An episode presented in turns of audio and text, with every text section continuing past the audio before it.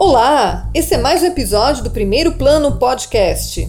A ideia deste podcast é tratar o mercado audiovisual de maneira séria. Com entrevista com os profissionais que estão fazendo esse mercado. Eu sou o Alexandre Lu. Eu sou a Elaine Cruz. Para nos seguir, é só procurar Primeiro Plano Podcast na rede. No Facebook e no primeiroplanopodcast.com. A edição e mixagem é do Homero PS Filho. E a nossa identidade visual é autoria de Camila Kobayakawa. Neste episódio, eu conversei com o produtor e empresário Eduardo Henschel. O Eduardo mantém a Super Cinema, a maior rede no segmento de fotografia e cinema da América Latina. Ele também foi produtor executivo dos filmes Diário e Exorcista e Atração de Risco, presente na Netflix. Também é coordenador da pós-graduação em direção de audiovisual na Unip.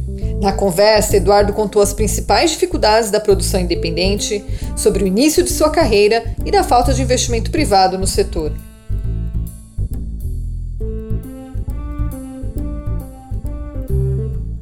Antes de tudo, Edu, muito obrigado pela gentileza se dar uma entrevista para nós, é, contar um pouco da sua carreira é, no audiovisual. E eu quero começar a perguntar como você iniciou na área audiovisual. Como foi seu início? Alexandre, obrigado você pelo convite. Um abraço para todo mundo do primeiro plano. Muito importante agora a gente ter um, um podcast que fale de, de mercado, que tenha esse foco. Acho que é, é muito bom que tenha isso.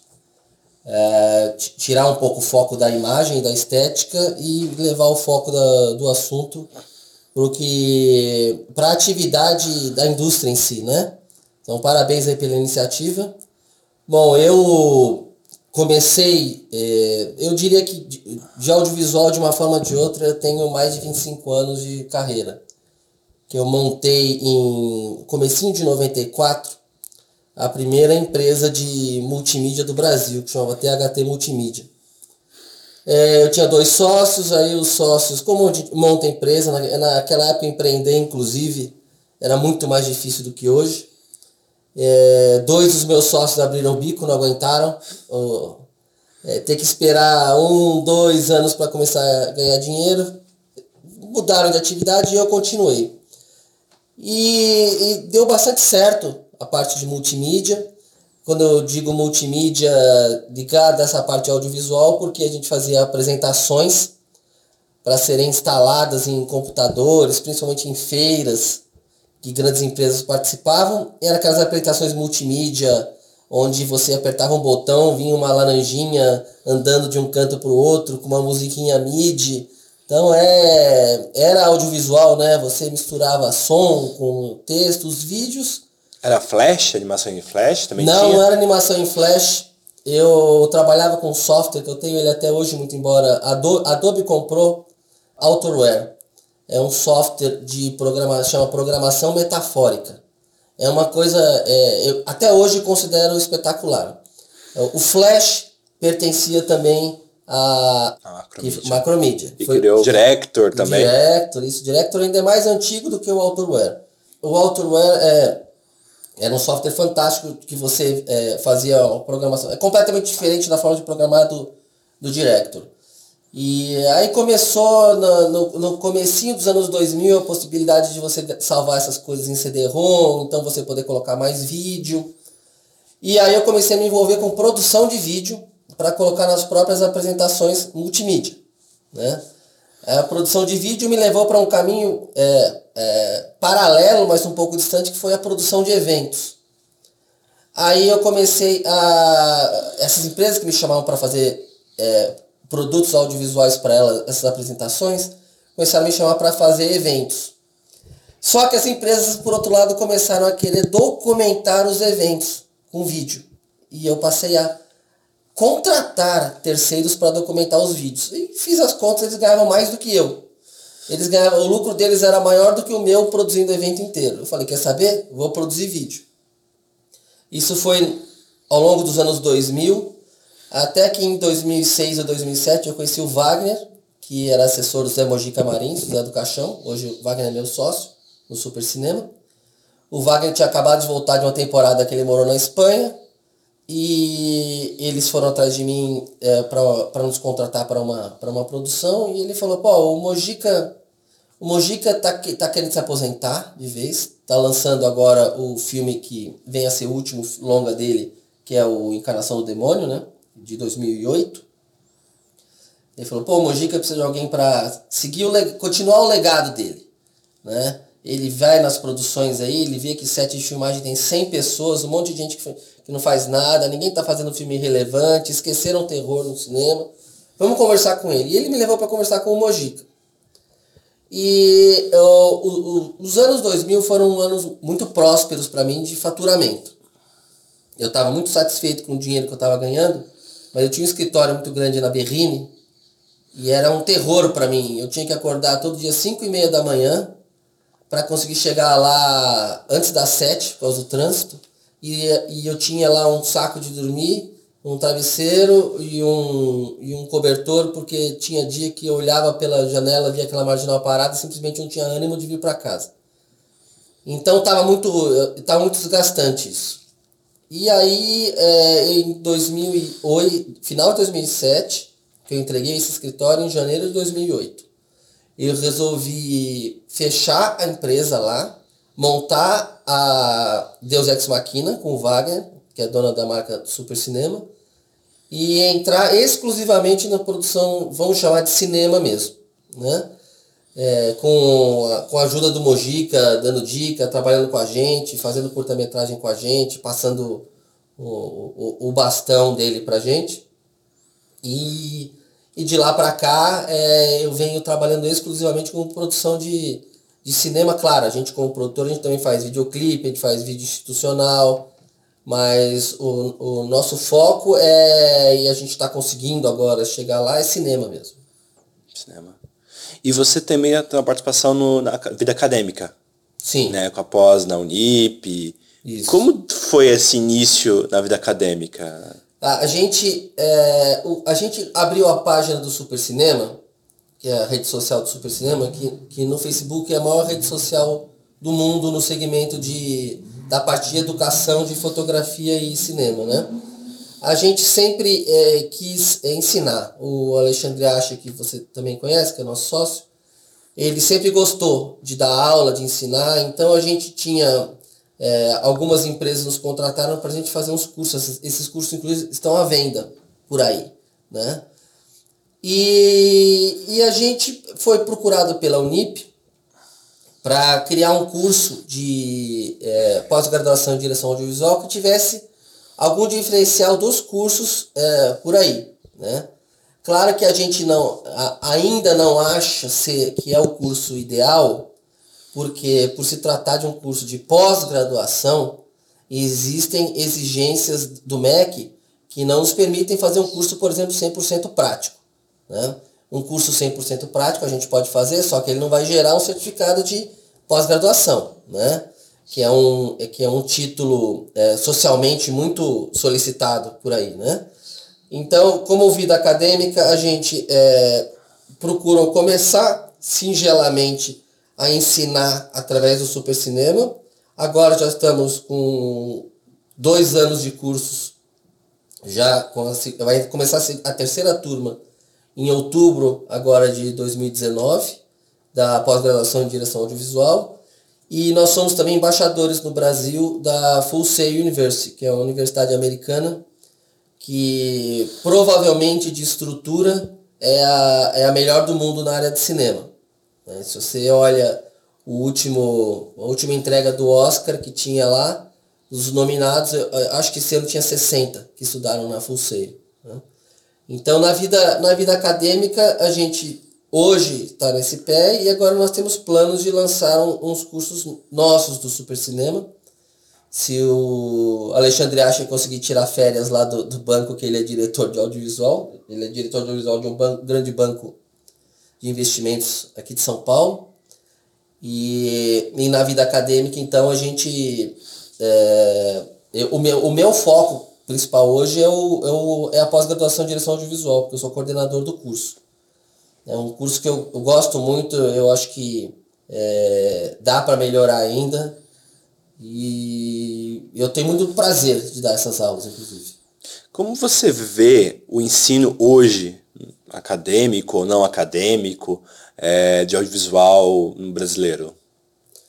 Eu acho que o, o brasileiro ele é judiado pelo governo porque ele quer aprender e, e o governo, a estrutura que se criou aí de impostos, de dificuldade de você obter bens, é, faz com que você seja obrigado a aprender com equipamento de segunda ou terceira categoria é, e você nunca ter a possibilidade de se equiparar com com que vamos, vamos levar ter como parâmetro os norte-americanos, né? Que é o, é, é o país onde tudo é fácil, é tudo barato, para eles é mais barato ainda. Então, é, o, o governo precisava fazer a sua parte de entender, inclusive tem um, desculpe o termo, eu não vou falar o nome do cidadão, é, tem um imbecil de um senador esses dias aí, que falou que equipamento fotográfico de cinema paga pouco imposto de importação, que tinha que aumentar porque é supérfluo. Esse imbecil já foi governador e inclusive tive o desprazer de conhecê-lo. Eu gosto muito dele, como você pode reparar, né? É, e ele não simplesmente não entende que é, uma boa câmera de cinema ela não é um equipamento supérfluo, ela é tão importante para um cineasta quanto uma, uma boa máquina de costura é para um costureiro. Então ele não entende que se ele baixasse, se fossem baixados esses impostos, que é, os impostos são muito altos, tudo bem, pode ter algum imposto, o governo sempre quer arrecadar, né? mas não precisa chegar ao absurdo de que chega, no caso de, de, de, equipamento fotográfico, com ICMS, com IPI, com imposto de importação, com PIS, PASEP, com tudo que você paga, dá quase 100% do valor de compra. Né? Não precisa ser isso, inviabiliza. Né? Então o brasileiro quer aprender, quer estudar e enfrenta a primeira barreira, que é o governo que não quer que ele, que ele eh, parece que não quer, né? Que ele aprenda com equipamento de ponta, para ele poder fazer o melhor dele. É, no quesito conteúdo educacional, eu acho que tem muita gente, muita gente boa ensinando por aí sim. Acho que tem vários profissionais, muita gente autodidata que entende muito de, muito de cinema, é, muito de fotografia, é, pouco desse tema que é justamente o, a razão de ser do seu, do seu podcast, de indústria de audiovisual. Eu percebo, inclusive, nos nossos alunos lá, nos, nos seus colegas, que todo mundo quer ser diretor de fotografia, diretor, e por quase ninguém quer ser produtor. Porque eu, de profissão hoje, eu sou produtor, né? Então, que você mexe com a, a burocracia, da produção, você mexe com a venda, você tem que entender a, a, a tendência do mercado, que você vai produzir hoje, você só vai vendendo o que vem, e aí é viável, é inviável. A gente já fez alguns produtos audiovisuais aqui na empresa que não foram vendidos, foram pura perda de dinheiro, por erro de análise nossa, né? A gente vai aprendendo. E a minha maior crítica no aprendizado é, no Brasil, eu vou fazer aos, aos cursos de interpretação de atores. Porque eu vejo muita gente estudando aqui, tanto que aqui no Brasil você fala assim, ah, eu vou, eu vou estudar teatro. Ok. Se você quer estudar teatro para você fazer teatro, é perfeito. Porque a interpretação de teatro é completamente diferente da interpretação de para cinema, né? E o teatro é mais próximo aí de uma teledramaturgia, no cinema. Então o, o, o pessoal está estudando teatro e a hora que vai interpretar para cinema não consegue. Né? É, tem muita dificuldade. A gente terminou agora o nosso segundo longa-metragem, Atração de Risco, que vai para os cinemas em novembro. Vamos começar o terceiro longa-metragem agora. E eu continuo achando que a nossa limitação já não é mais de equipamento, a gente já tem o que a gente quer. É, não é mais de recurso, a gente já tem o suficiente para a gente fazer alguma coisa que a gente poderia ter mais, claro. A gente nunca trabalhou com dinheiro público. Mas eu continuo achando que a interpretação é, deixa a gente ainda com aquela cara é, de filme brasileiro, dizendo que, eu, tendo essa frase, filme brasileiro como um, um demérito. E não, não, não deveria ser assim. Mas mesmo assim temos atores brasileiros em filmes lá fora, filmes premiados, e com interpretação premiada, reconhecido no mundo todo, além de diretores, diretores de fotografia.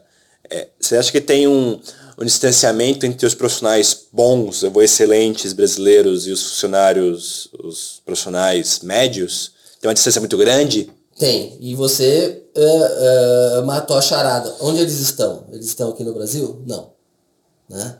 Então eles já eles atingiram um nível de, de interpretação que é aceito lá fora. Né? Então, é, é, por isso eles não estão mais aqui, porque a, a, a, apareceu a oportunidade deles lá fora, eles devem estar ganhando inclusive bem mais do que aqui. Na verdade, um grande ator desses aí é, disse que ele faz lá fora mais por amor do que por dinheiro, porque se ele for fazer um comercial de camisa aqui no Brasil, ele vai ganhar muito mais do que o cachê de seis meses de trabalho num filme que ele faça em Hollywood. Né? Então, eu acho que é, na interpretação a gente tem, tem um, um, um caminho a, se, a longo a seguir ainda. Eu acho que o foco está muito no cinema. Eu vejo as escolas de, de teatro por aí com raras exceções, porque eu, porque eu as, as visito e tenho relação é, bem próxima com uma em especial.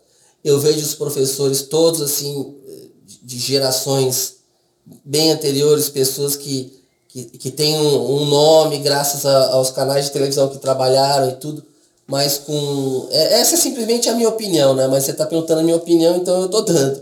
É, eles pararam nos anos 60, 70 e, e acabou e não, não se atualizam. Não precisam se atualizar porque estão sentados em cima da própria fama. É, esses dias eu dei uma palestra e me fizeram uma pergunta muito parecida com essa e eu falei para eles, quem assistiu aqui no Netflix um seriado chamado As Crônicas de Frankenstein? Eu não vi. Você não viu? Não. É chatérrimo. É aquela levada de, assim, de produção ele é perfeito, mas o, o, o é lento. Ele é lento. Eu não, não curto, né?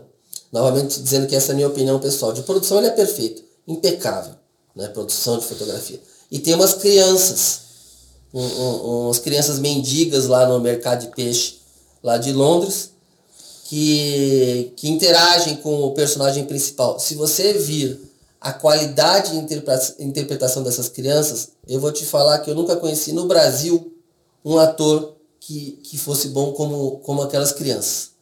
Né? Eles aprendem. É, o, o, o, o foco ali deve ter sido desde sempre atuação para cinema não para teatro.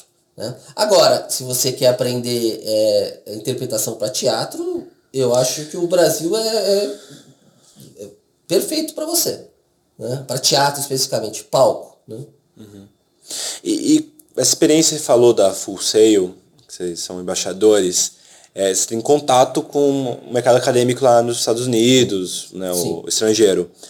O que você acha que o, o, as escolas, universidades gringas podem contribuir com o ensino, podem dar de experiência, de trazer de repertório para o ensino brasileiro de audiovisual? Ah, sobretudo, eu... sobretudo pensando nesse negócio de pensar mercado, de ensinar sobre o mercado. Perfeito. É exatamente isso que acontece lá, é, no caso específico da Fulseio, e esse mercado é pensado já na, no mindset do aluno. Eu vou te dar um, um, um exemplo. É, aliás, não, vou falar uma coisa mais do que prática. A Marina Capretti, que trabalha com a gente, não sei se você conhece a Marina. Então, a Marina é, é do, ela é CEO do Super Cinema App, que é a nossa página de crítica filmística. A Marina foi em abril do ano passado, ela trabalhava aqui com a gente, e ela foi fazer o curso de Film Production na Full Sail, lá em Orlando. E apaixonada pelo que faz, o curso é caríssimo, ela é, não é de família milionária, ela, ela é uma família muito bem estabelecida, mas é um curso de um valor bastante elevado, então ela soube valorizar muito bem isso, pegou muito a sério, e ela se formou agora em abril, em primeiro lugar da turma dela. O que aconteceu? Ela saiu da Fulseio para a HBO, hoje ele é produtora do Westworld Morning Hollywood. Foi direto. Por que que isso aconteceu? Porque lá na Full Sail, eles já colocam no mindset dos alunos que, olha, o, o curso, a gente tem aqui tudo para dar o melhor curso para você. Agora, também vai depender de você. Né? Também vai depender do aluno. Não entendeu, pergunta, é, é, é corre atrás, pesquisa. Né? Então, é, a experiência de, de, especificamente no caso da, da Full Sail, que eu conheço bem, né, de estudar numa universidade lá, é que os alunos sabem que se eles se destacarem, lá por ter uma indústria muito forte que contrata muito, e a Fulseio tem um departamento em que todos os grandes estúdios americanos, aliás, do mundo inteiro, todos os grandes estúdios ligam para eles e falam: eu preciso de alguém muito bom de sonoplastia. Eles falam assim: tem o, o Alexandre de Lu, ele vai se formar. Eu, hoje ele é o número um da lista aqui. Ele vai se formar daqui a 15 dias. Me manda o currículo desse cara. O Alexandre Lu sai daqui e vai direto trabalhar na Universal. Né? Então, os alunos sabem que o comprometimento deles do curso é, pode resultar num sucesso, uh, num início fantástico de carreira deles e num, e num, num sucesso estrondoso. Né? É, eles têm a possibilidade que um dia é, podemos ter aqui no Brasil, mas ainda não temos, e tem um, um, um curso, o campus da Fulseio em Orlando, ele tem uma cidade cenográfica enorme, né? é um curso de imersão muito forte. E, e você mexe o dia inteiro com todos os maiores equipamentos é, do Brasil, é, digo, do mundo. Por que, que isso aqui também não tem no Brasil? Porque não adianta você ensinar para os alunos aqui a só mexer com Red, é, Weapon, só mexer com AR e Alexa, se ele vai sair do curso, ele vai ter que mexer com Sony A6500, né? Ou no máximo a Black Magic. No máximo a Black Magic. Se tiver sol, capaz que o sol derreta a Black Magic dele. Mas, então, o, aqui o curso é, é, um, é, um, é um, é um bêbado equilibrista, né? O curso, porque você quer passar para os alunos o que tem de melhor mas se você só ensinar eles a trabalharem com o que tem de melhor, e eles não, não, não vão ter, pelo menos por enquanto, é, é, é muito difícil acesso a esses, a esses equipamentos, uh, ele não vai conseguir botar em prática o que ele, o que ele aprendeu. Né? Então você tem que equalizar. Você vai ensinar ele a mexer com um pouco de RAID também, mas também você vai botar ele para trabalhar com uma 6500, né? uma GH5, alguma coisa assim. Responde sua pergunta? Hum, mais ou menos. É, mais ou tá. menos. Você quer saber um pouco mais da vida acadêmica? É, do, do, tem alguma coisa de currículo, de estrutura de curso. É, eu vejo muitos cursos de cinema e audiovisual é, focando muito na ideia do, do autor, né, do, do diretor. Uhum. Então, eu fiz a rádio TV e a professora falava assim, não, vocês não vão ser técnicos, vocês vão ser diretores, não sei o quê. Uhum. E você começa no mercado sendo técnico, sendo peão, né? Então você não, não passei, eu não tive a experiência na academia de pensar, você vai começar aqui e você vai chegar lá na frente. Você pode chegar lá na frente, então você tem um conhecimento para ir para isso. Ao mesmo tempo, você pega os cursos de cinema da, da USP, agora é audiovisual na USP, mas da FAAP, é, da de Niterói, né, da UF, hum. eles pensam for, formar diretores, autores, e não diretores de é, mercado. Porque são, porque são os, os, os, cargos nobres, né? É, e produtor? Ninguém quer ser produtor, porque o produtor é pipa o tempo todo na produção, não aparece, né? não, tem, não tem glamour. É... Não, mesmo diretor de novela, mesmo diretor que é da indústria, né? uhum. né? Diretor que não está pensando no seu próprio é, filme, seu próprio projeto, mas está pensando em dirigir alguma coisa que é de um cliente. É, mas Alexandre, lá nos Estados Unidos, a indústria do audiovisual ela é tão absurdamente pujante e forte que você pode ser um, um gripper, né? um cara que mexe com ferragem para prender câmera, para prender tela de chroma key. Que aqui seria o nosso eletricista-chefe. É, na, no, na, na TV seria o iluminador. Isso, quase que um maquinista, porque mexe lá, empurra dolly, essas coisas.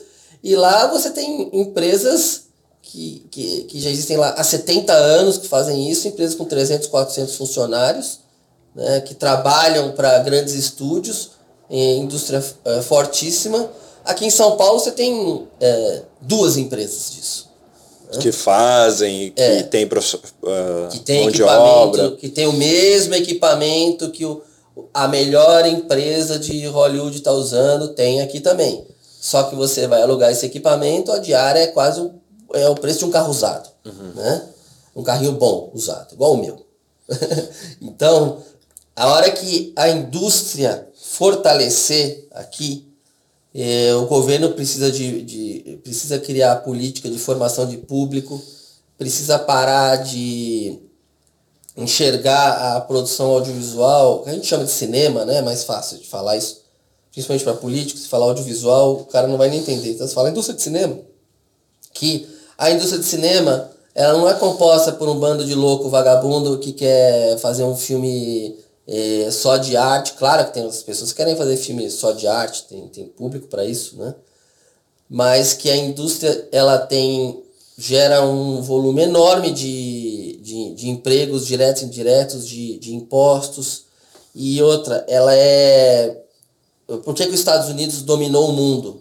É, uma parte militarmente, tudo bem, mas já ele se afastou. Mas os Estados Unidos dominou o mundo culturalmente. Com o quê? Com o cinema. Cinema e fast food. Cinema e fast food. Mas são. Uh, eu adoro fast food, inclusive, né? Que são duas coisas é, é, muito boas. O mundo quer. O mundo quer as produções americanas, né?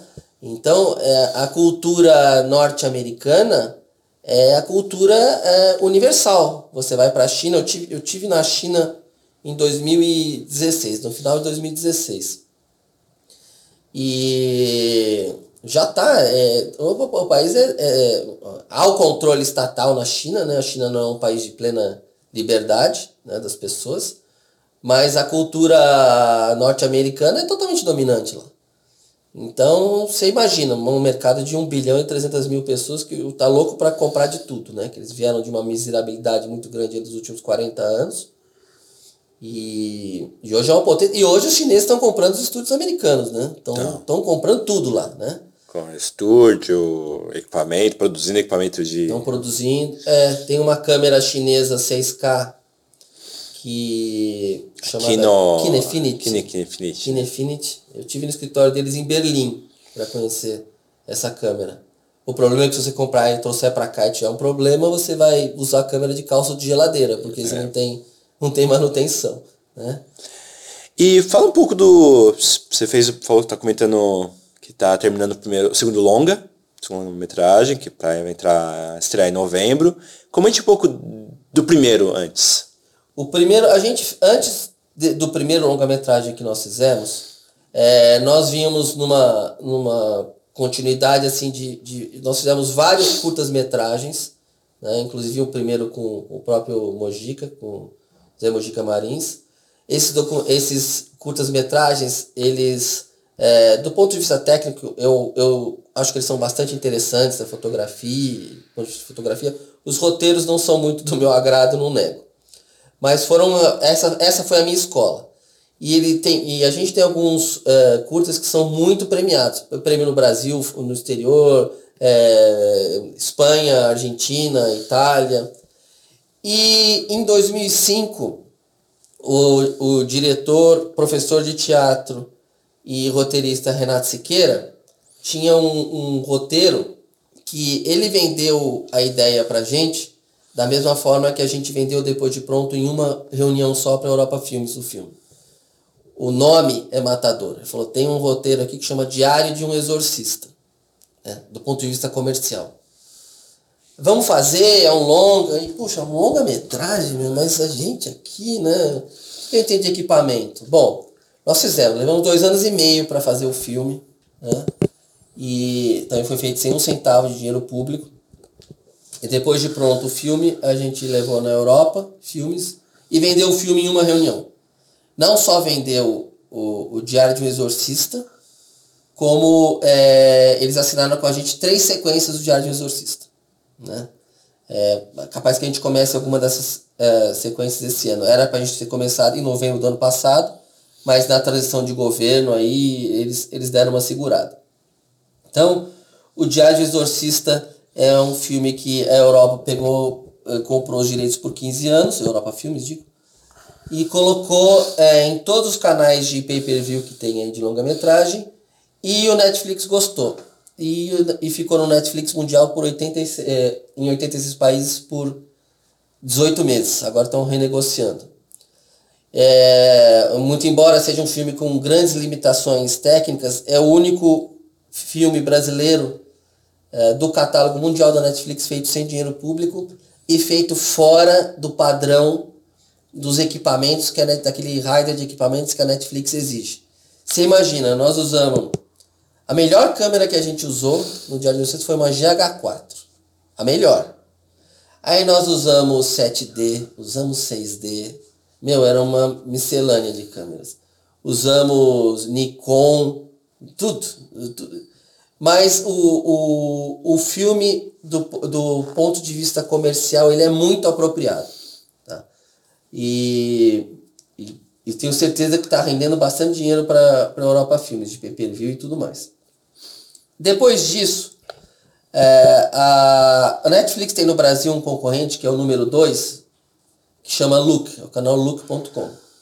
Eles nos chamaram para uma reunião e falaram assim, a gente tem X de verba, porque a Look também comercializa o, na plataforma deles o Diário do Exorcista. Vocês têm um longa-metragem para fazer para a gente com esse de verba? A gente compra de vocês. Aí temos o Atração de Risco. Deixa eu ver. Legal, pode começar. Aí fizemos, está 100% gravado. Agora ele está na, tá na pós-produção, ele vai para os cinemas em novembro e depois vai ficar em pequeno circuito, né, que é a produção independente. Aí ele vai para a plataforma do, do, do canal look.com.br. Já é um filme que foi feito. Ele vai primeiro para o cinema. Isso. Para depois ir pro. Pro Look, é, isso. E o Look provavelmente vai vender, que o produto, o IP, o Intellectual Property disso vai pertencer ao, ao Look, né? E ele deve vender para outros canais NetNow, para pay-per-view. Outros etc. países. Outros países, isso. Porque eles têm também essa parte toda de, de uh, distribuição. Então está finalizado. Agora a gente vai começar um, um terceiro longa-metragem, que é um, é, um, é um drama, não é uma vertente, não é a minha vertente preferida, mas vai ter um diretor muito bom que é Hudson Glauber, que é diretor do, da Escola de Teatro do Wolf Maia. Hum. Né? É, chama Depois de Tudo. Então a gente, a gente subiu de um equipamento medíocre e da bateção de cabeça é, pela falta de dinheiro, que foi o Diário de um Exorcista, para uma gravação muito mais bem planejada e com equipamento de cinema mesmo. Nós usamos a, a EVA 1 da, da Panasonic. Panasonic. Isso é, já com as lentes bem melhores também. Isso no caso do atração, atração de risco. Para equipamento, para a Arri Alexa, que a gente vai usar agora, agora no. Agora você falou do, do nome do Diário do Exorcista, que é um nome que chama atenção, uhum. né? Tem o, o Exorcista, né? O filme clássico. Sim. É, e filme de terror tem essa coisa dos nomes, né? Todo mundo em pânico. Eu sei que eu, eu sei o que vocês fizeram no verão passado e coisas assim. E isso é um marketing, né? Isso chama. Sim. Você acha que isso foi fundamental para o filme ter esse, essa foi, No caso de Diário do Exorcista foi fundamental, porque se você tiver a possibilidade de assistir, você vai ver que ele, embora seja um filme é, honesto na tentativa de contar uma história, ele é um filme limitado, tecnicamente. É um filme limitado por algumas interpretações que não são. Ah, ah, as melhores possíveis, né? É, quase que foi o que era o que tinha para o momento, né? E, mas ele é muito apropriado, porque se você que é um especialista em audiovisual, você vai assistir, você vai ter várias críticas. Agora, se você pega 95% do público, que, que são pessoas que não são especialistas em audiovisual, né? Que elas veem o cinema, elas compreendem aquela imagem que está lá, ela entende, mas elas não interpretam, olha a luz de contra que o cara colocou, às vezes não percebe nem erro de continuidade, né? é, o filme é um tremendo sucesso. Né? Então, se você conseguir esse binômio de fazer um filme com técnica, mas o filme pensando no público que vai comprar, né? É pensando que é um filme comercial, não é um filme para cineasta, isso, não é um filme para artistas. Isso. É, é o, o primeiro filme brasileiro que eu tenho, na verdade tem um outro que chama Minhocas, mas o Minhocas foi um fracasso. Minhocas era um stop motion. Que... Eu lembro do, da, do, das notícias e tal. É um fracasso que eu digo de, de bilheteria. Sim, né? sim. É, a produção foi. Não, não, não foi um fracasso, não. Foi, ele é muito bem feitinho. E era um filme que tinha objetivos lá de merchandising, comercializar os bichinhos sim. e tudo mais. Que é o que o americano é papa nisso, né? É, Star Wars, então, eles, eu acho que eles fazem um filme. É, bom, o que, que a gente vai lançar de brinquedo? Esse, esse tá bom, então faz o roteiro em cima disso. É, Star Wars, Vingadores. Vingadores, né? E eu acho que o primeiro filme que no Brasil que levou isso a sério e tá sendo um sucesso é esse da Turma da Mônica. Sim. Né? Então, porque ele tá resgatando aí nessa geração nova que já não lê revistinha há muito tempo, né? Os pais estão querendo levar os filhos, então esses caras acertaram na mosca. Um, assim, um, comercialmente muito viável. E se um dia, um dia o Brasil é, chegar a sair dessa infância, que nós estamos na infância do cinema ainda, e é um, é um, o cinema brasileiro é um bebê ainda de, sei lá, 80, 90 anos de idade, né? Pensando nessa coisa do marketing, né? Do marketing, do é. negócio, do, do audiovisual como negócio. Isso, do business, é exatamente isso, do business. É, porque eu estou já há alguns anos tentando criar aqui no Brasil um fundo de investimento em cinema. Antes de falar do fundo, eu queria comentar de como foi essa relação com a distribuidora Europa. Né? Como foi que vocês levaram o filme para lá? Vocês foram convidados? O filme estava pronto já quando levou? Estava em finalização? Tá, é o, o filme, ele foi tão. O Diário do Exorcista, ele foi tão apropriadamente é, produzido e gerenciado que sobrou até um dinheiro para fazer o livro do Diário do Exorcista. Né? E o Renato Siqueira, ele pensou numa estratégia muito adequada. É, você chegou a ver o livro do do Exorcista? Eu sei que tem, cheguei a ver. Eu mostrar depois. Ele tinha o, o livro, quando saiu o livro, o filme ainda não estava 100% pronto, mas já tinha o trailer do hum, filme encartado em DVD no, no hum. livro. Eu te mostro, Jorge. É, é, ele foi. É, não, nós fomos na reunião do, da Europa Filmes a pedido nosso. Nós solicitamos. Né? E nós chegamos com o filme 100% pronto lá. Eu só tinha dito pro Renato que achava difícil eles toparem um filme com duas horas e 15 minutos que era original. Eu falei, ó, Vamos cortar para uma hora e vamos falar, corta para uma hora e 45 isso, que eu compro. Na primeira reunião nós já ouvimos isso. Assistindo, assim, corta para uma hora e 45 que eu compro. Né? A, a, a condição comercial é, não, não foi a mais favorável possível para nós. Mas fez muita diferença para a gente a Europa ter colocado esse filme nos, nos meios de distribuição que ela colocou e principalmente Netflix, que é o pedigree máximo hoje da indústria audiovisual do mundo é eu tenho um produto do Netflix. Então eu, eu, eu tava conversando com. Eu, eu dou bastante palestra por aí, né? E a gente tem que estar tá acostumado, não é só flores, é muito pelo contrário, que tacam na gente, taca muita pedra, né? E tem gente que gosta de, é, de polemizar mesmo, né? Por mais que quando eu falo do Diário de Exorcista eu explico das limitações, eu, eu dei uma palestra faz uns, 15, uns 20 dias por aí, três semanas, e uma pessoa falou para mim, eu assisti o Diário do Exorcista. Eu falei, ah, o que, que você achou? Ele falou, eu achei uma merda.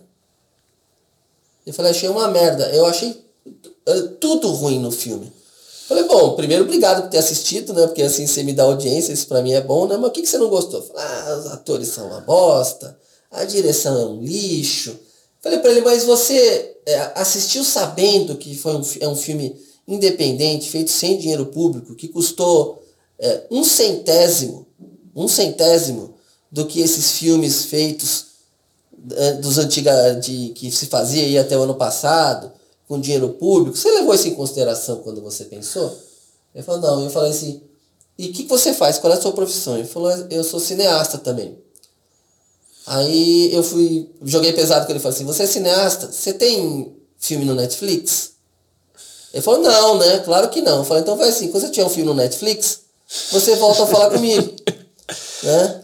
E aí eu expliquei para ele, eu tô te falando isso porque é, é da questão comercial do filme. Do filme adequadamente comercial. A gente está falando de Netflix, eu tenho uma crítica muito grande de Netflix. Eu detesto as séries, eu, Eduardo, eu detesto as séries do Netflix. As séries do Netflix. As séries originais. As séries originais do Netflix. Os filmes originais deles eu também acho um saco. Eu acho que eles têm uma levada muito lenta, né? Mas eu sei que eu estou errado. Porque eu tenho certeza absoluta que o Netflix no mundo inteiro, ele analisa cada movimento de cada um que assiste cada filme que tem, quantos minutos fica, qual que é o tipo de filme, e eles têm as, tomam as decisões corretas de fazer as produções daquele jeito, porque é aquele jeito que vão fazer sucesso para o negócio deles. Né? Eu tenho certeza disso.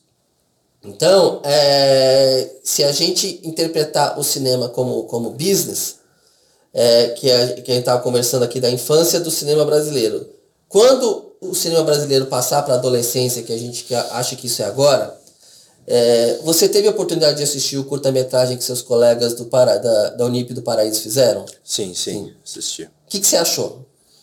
Achei um filme universitário, com as limitações mas estabelecidas ali, tipo de fotografia, mas com, com conhecimento, assim, com, a, com as, às vezes que não dá para executar do jeito que foi planejado, mas é, foi buscando. Feito, foi feito em dois dias. É, mas buscando isso, né? Buscando. Isso, buscando a parte, a parte comercial, né? Eles têm, têm sonhos de estar aí no mercado, é, ganhar dinheiro, ter reconhecimento. Então, o, vai chegar, e acho que em breve, o dia que o empresariado brasileiro vai entender que vale a pena investir em cinema para ganhar dinheiro. E aí entramos no fundo. E aí é esse fundo que eu estou tentando trazer dinheiro da Holanda para investir aqui, para fazer filmes de caráter comercial. Né?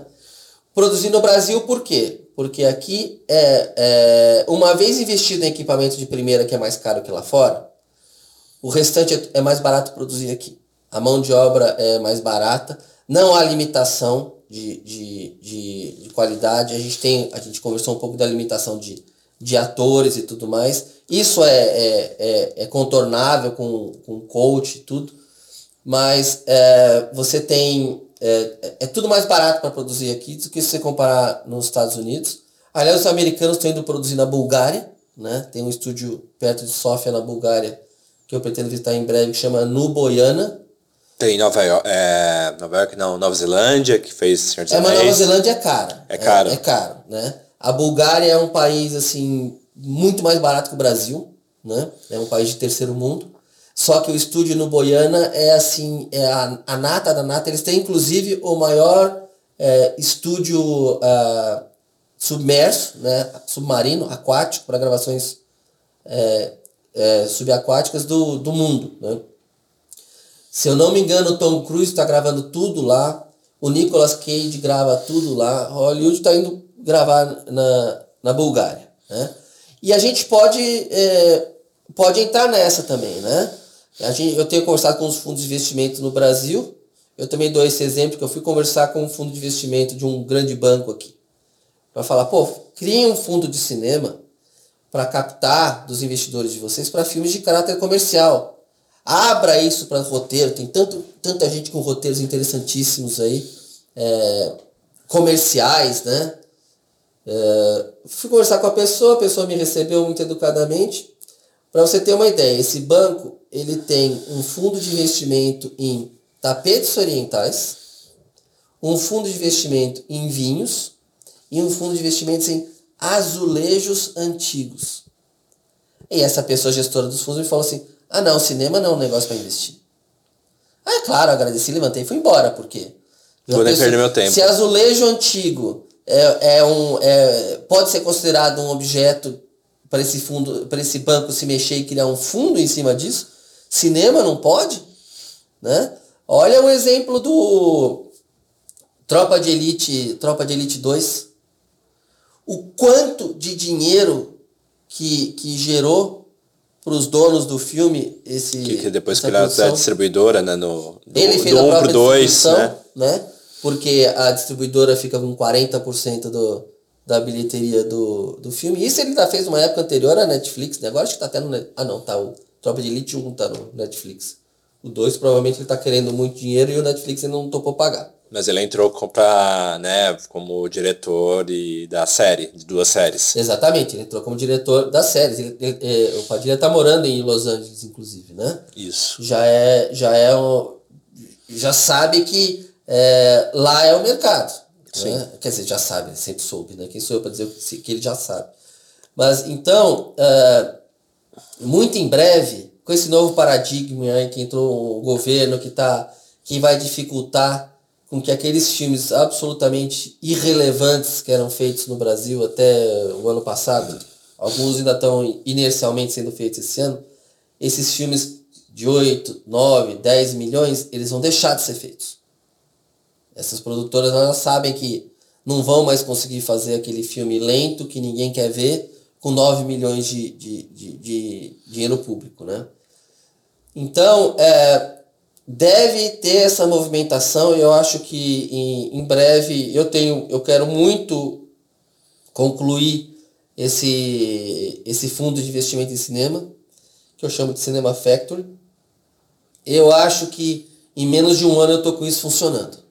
Então até já aviso os seus ouvintes aí do podcast que muito em breve a gente vai estar tá fazendo pitching de, de roteiro, comprando roteiro para produzir, essas produções de caráter mais comercial. Então, na nossa interpretação aqui do gerenciamento do fundo, são os filmes, é, são comédias, são uh, filmes de ficção científica e aventura, são filmes de terror, né? Todos longas-metragens. Né? Longa-metragem e a gente tem também de pitching que a gente fez, que a gente já fechou, é, duas séries.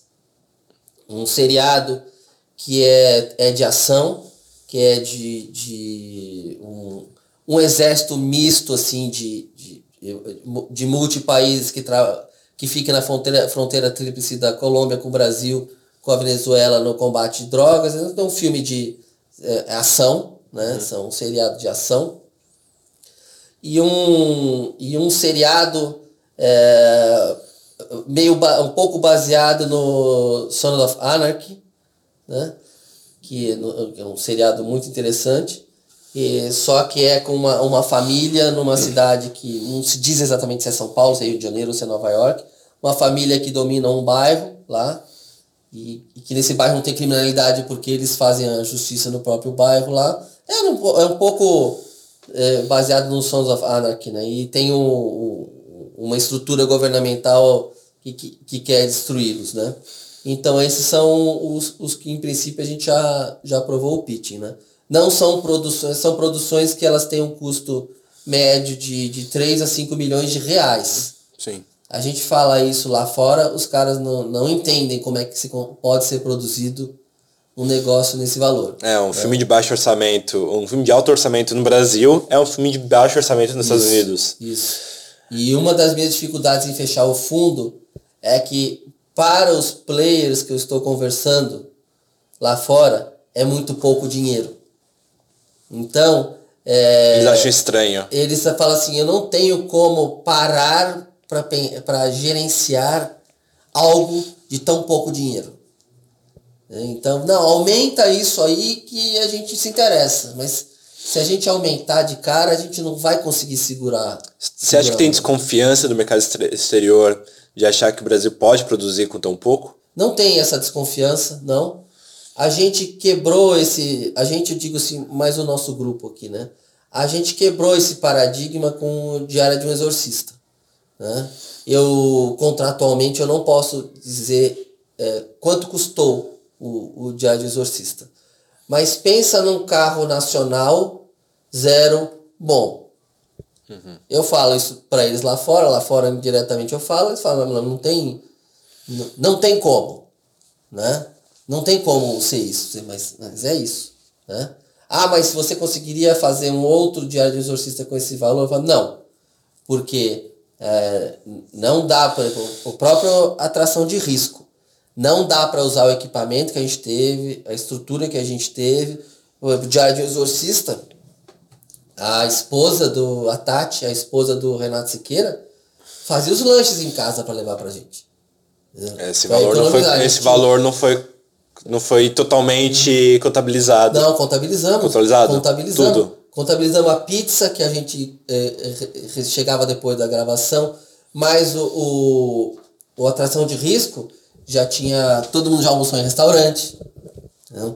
Tem ator do Rio de Janeiro, veio para cá, então passagem, hotel, direitinho, transporte, Sim. translado, né? Uma equipe bem maior, é, três pessoas só para making off, com câmera, com, com equipamento bom.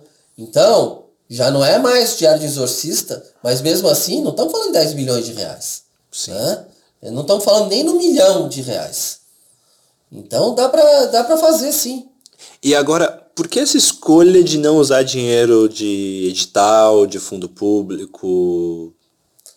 Olha, é, é a escolha primeiro pela falta de, de network para fazer acontecer um aporte financeiro de, de edital.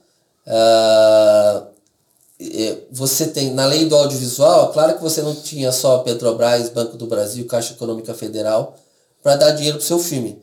Quaisquer empresas é, que, que são de capital, empresas de capital aberto, poderiam investir no seu filme. Mas a nossa falta de network, por exemplo, para chegar, vamos falar da, sei lá, chutar uma, IBM, por exemplo. Como eu não tinha acesso ao, ao, ao a pessoa responsável por essa liberação de recursos da IBM, eu já não tinha dinheiro da IBM. Né?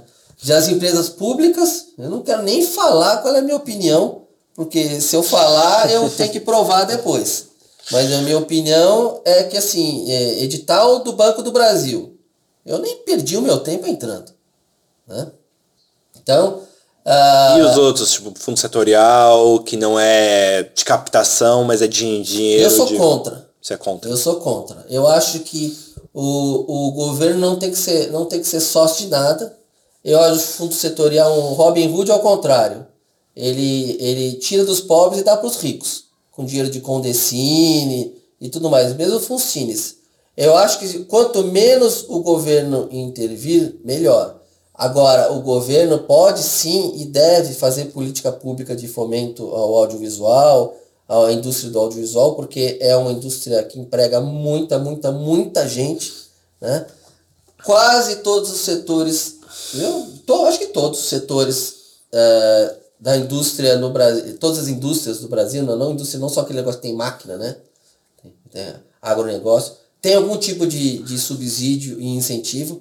Por que não o cinema, mas eu acho que o incentivo devia ser na formação do profissional, porque o brasileiro é um, é um, é um, é um povo muito especial. O brasileiro está tão acostumado a não ter moleza para fazer as coisas que ele encontra as soluções inacreditáveis para que as coisas aconteçam. Né?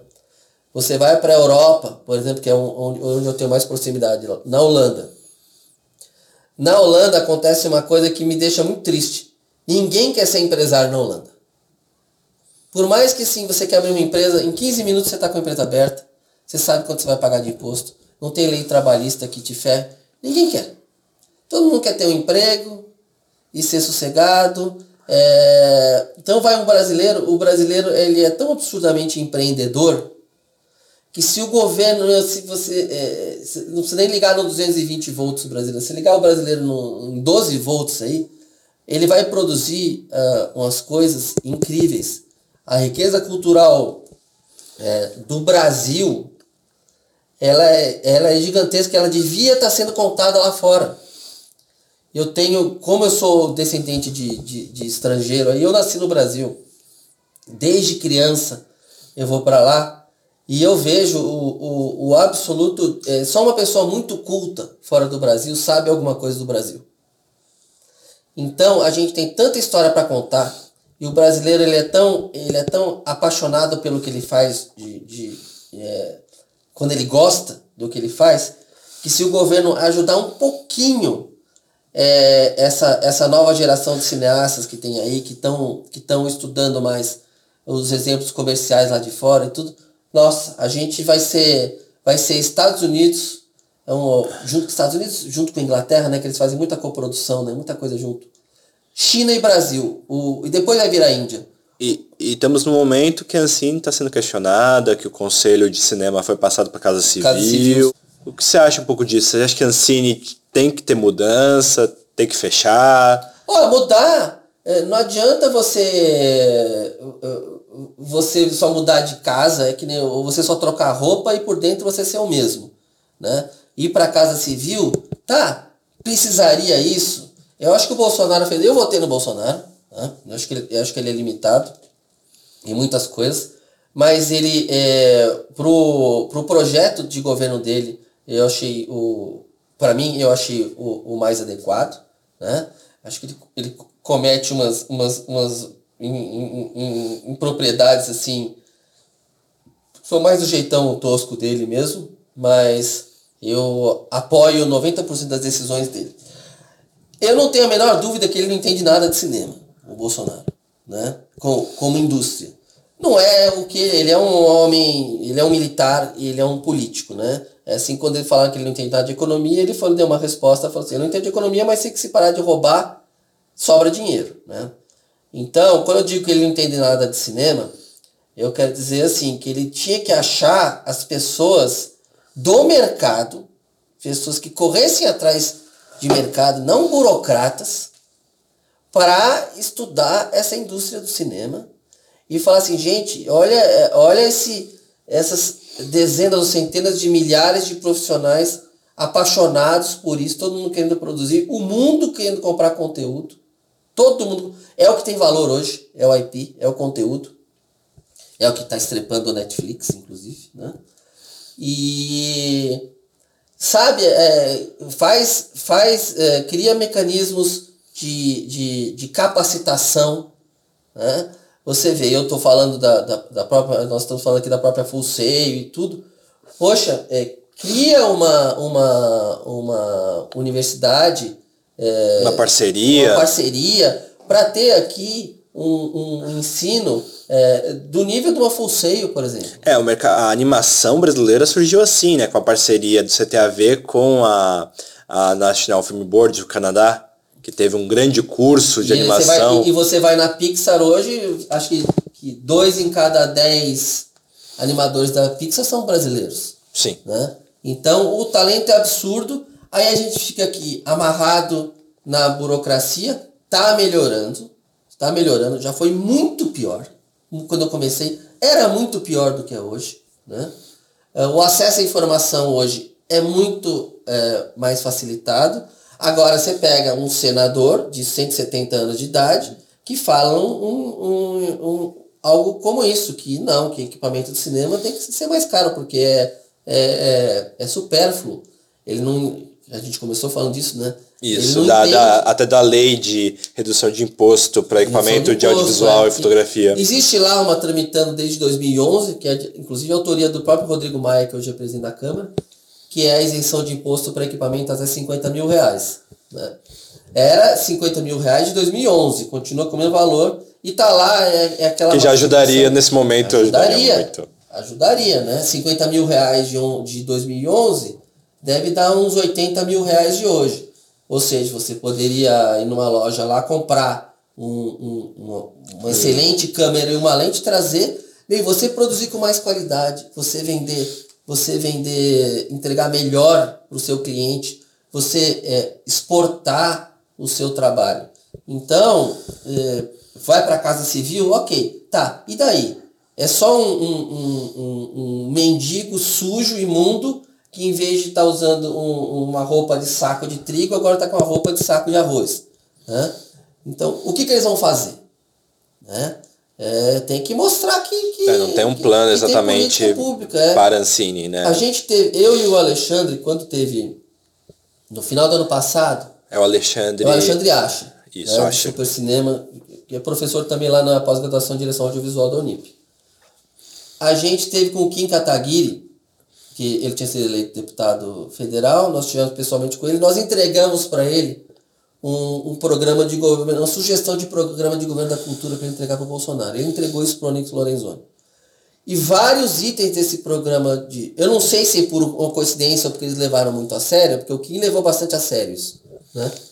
E é, eles estão implementando. Inclusive a tirar o Condecine de, de produtos de, de internet, né? o enxugar a máquina da Ancine. Né? A Ancine ela não pode ser um órgão regulador. Cinema, audiovisual é arte. Quem é um burocrata da Ancine, seja ele colocado pelo Lula, seja colocado pela Dilma, seja colocado pelo, pelo, pelo Bolsonaro, pelo Temer, quem é esse burocrata para dizer que você, Alexandre Delu, não é um cineasta e não pode exercer? Que você precisa ter um número da Ancine para você exercer isso. Quem são eles? Quem são eles para dizer que um pintor é, pode pintar um quadro ou não? É, o paralelo, a analogia é exatamente a mesma. Né? Na arte, o, mer o, o, mercado vai estabelecer, vai, o, o mercado nunca erra. Então, deixa o mercado dizer se aquele cineasta é bom ou não, não Ancine. Fora que aquilo deve ser um inchaço de funcionário que não, não, não tem nem ideia do inchaço que deve ser aquilo. Né?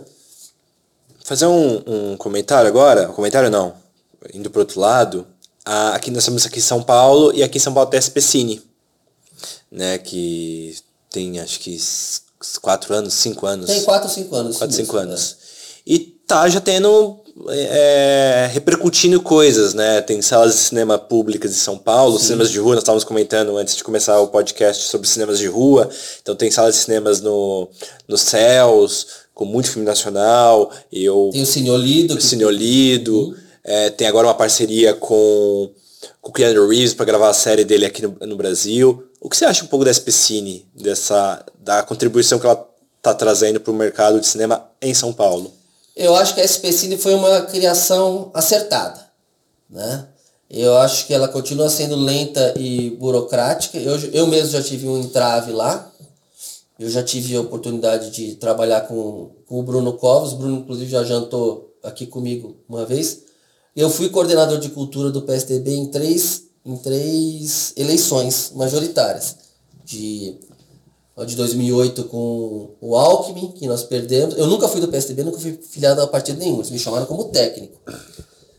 E do Serra, e quando o Aécio foi candidato a, a, a presidente. Novamente dizendo, fui chamado como técnico, não sou do, não sou do PSDB.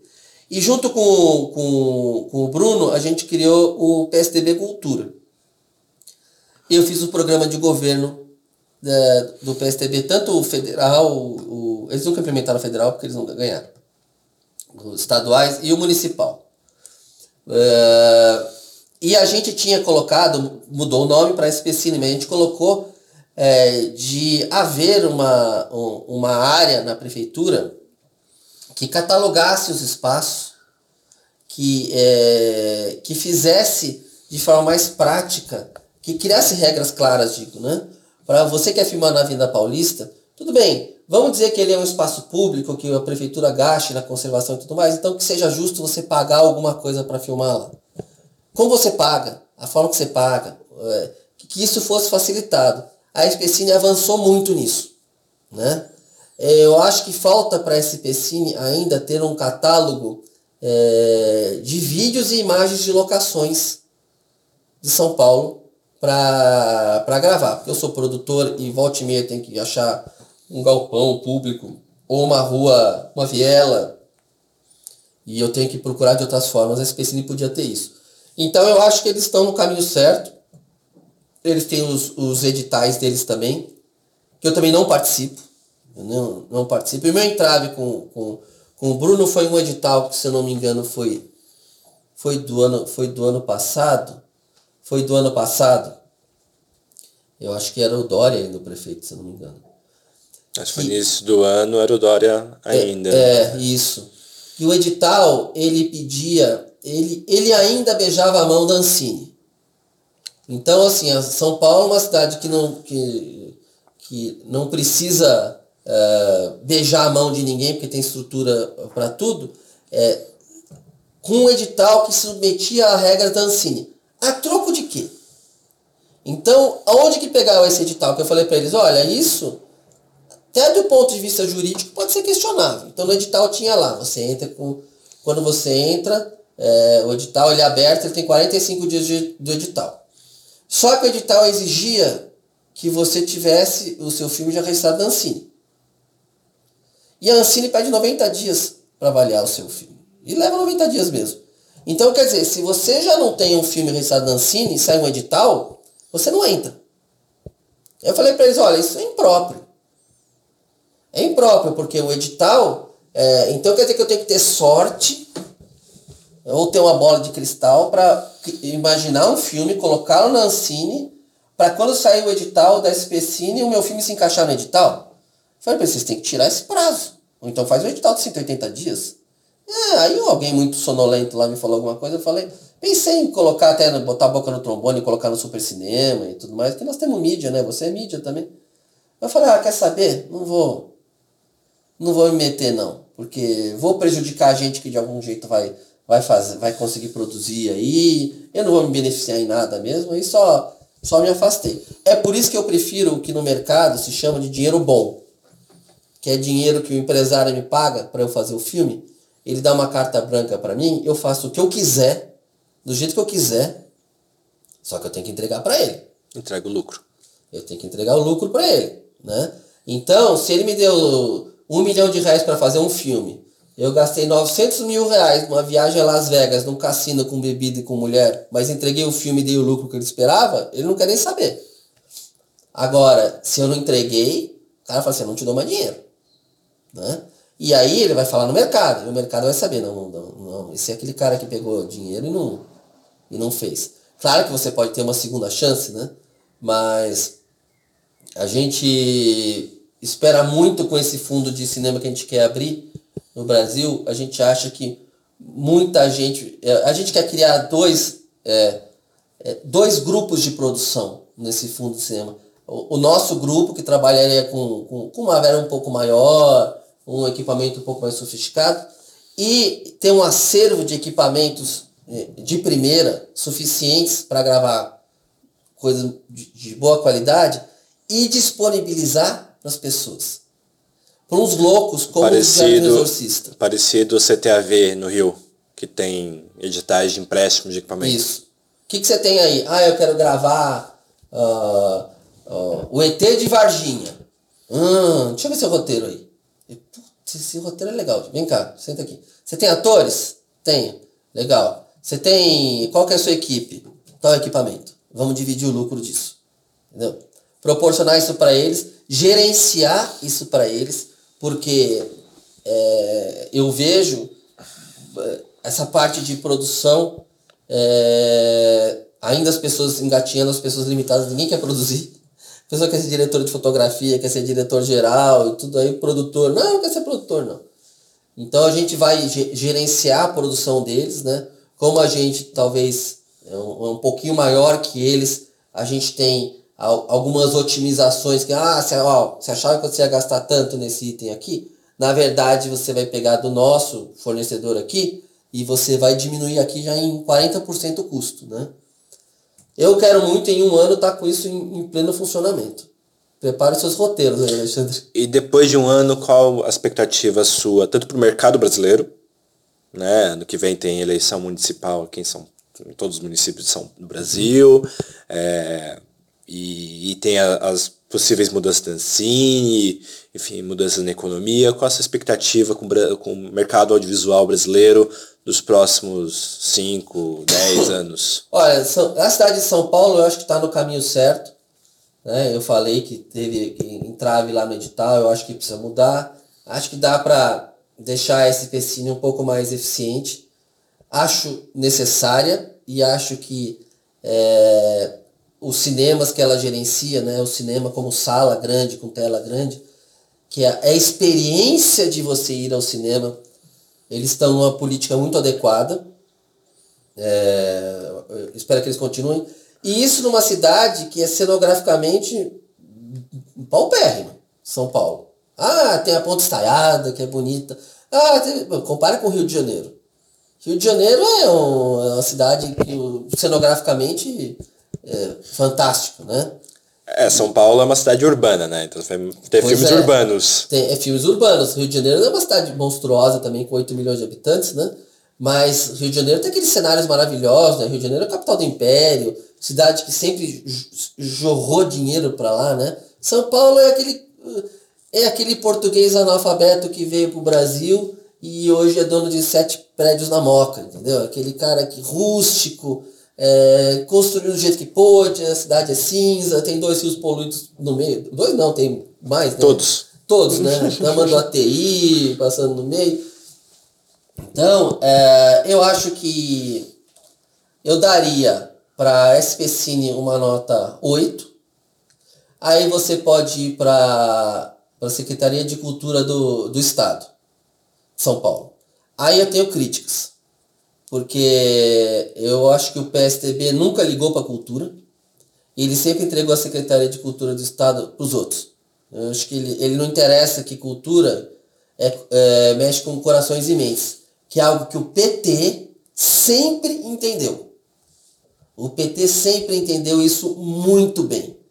Que cultura é, é, é aquilo que você vai fazer corações e mentes. Então a Secretaria de Cultura do Estado tem esses prédios maravilhosos aí, tem as OS que gerenciam, que eu questiono também se não vale a pena dar uma olhadinha nas contas das OS, sabe? Acho que é bom, era, era legal alguém dar uma olhada nisso. É das, das organizações sociais que fazem projetos lá. Tem umas coisas muito grandes lá. Vamos ver se está acontecendo mesmo, né? E então a Secretaria de, de Estado, eu acho que as políticas deles são, são sofríveis mesmo. Né? E eu já fiz, redigi, outra pessoa assinou, mas eu redigi de A a Z programa de governo do Estado, de, de, de, de cultura do Estado de São Paulo. Se essa pessoa estiver me ouvindo, ela sabe o que eu estou falando. Mas é, não implementam, é, é, é lento, é burocrático também. Então, para a Secretaria de Cultura do Estado, eu dou nota 4. Não gosto mesmo da, da, do que eles fazem. E o governo federal ah, entrou agora e está me parecendo que está batendo muito a cabeça. Né? Não está deixando claro quais são o, o, os objetivos da, da pasta. Ela seja, ah, quer fechar a Cine, fecha. Tudo bem, é só como órgão regulador. Mas peraí, não pode jogar no lixo o, o política pública para essa indústria. O que, que, que, que vai fazer? Então eu não consigo nem dar nota o que o governo federal é, pretende. Eu, não, eu ainda não entendi o horizonte deles. Entendi o que, que eles querem. Querem se vingar da Ancine porque devia ser um puta de um cabide de emprego assustador, que devia ser mesmo. Tá, se vinga, mas não nas costas de quem produz, né? É, quer fechar a Ancine, cria um, cria um outro órgão para gerenciar a Cinemateca, para cuidar do cinema brasileiro. Porra, é, é, por que não fala com os, os SECONs, as, as áreas de comunicação das embaixadas e consulados brasileiros no exterior, é, para ter uma. Um, sempre assim, leva a, leva a cultura brasileira. A cultura brasileira não é só capoeira, pô. Né? Porque no governo do Gilberto Gil, ele transformou a cultura baiana como sinônimo de cultura brasileira, como se não tivesse mais nada em lugar nenhum do mundo, do, do Brasil, né?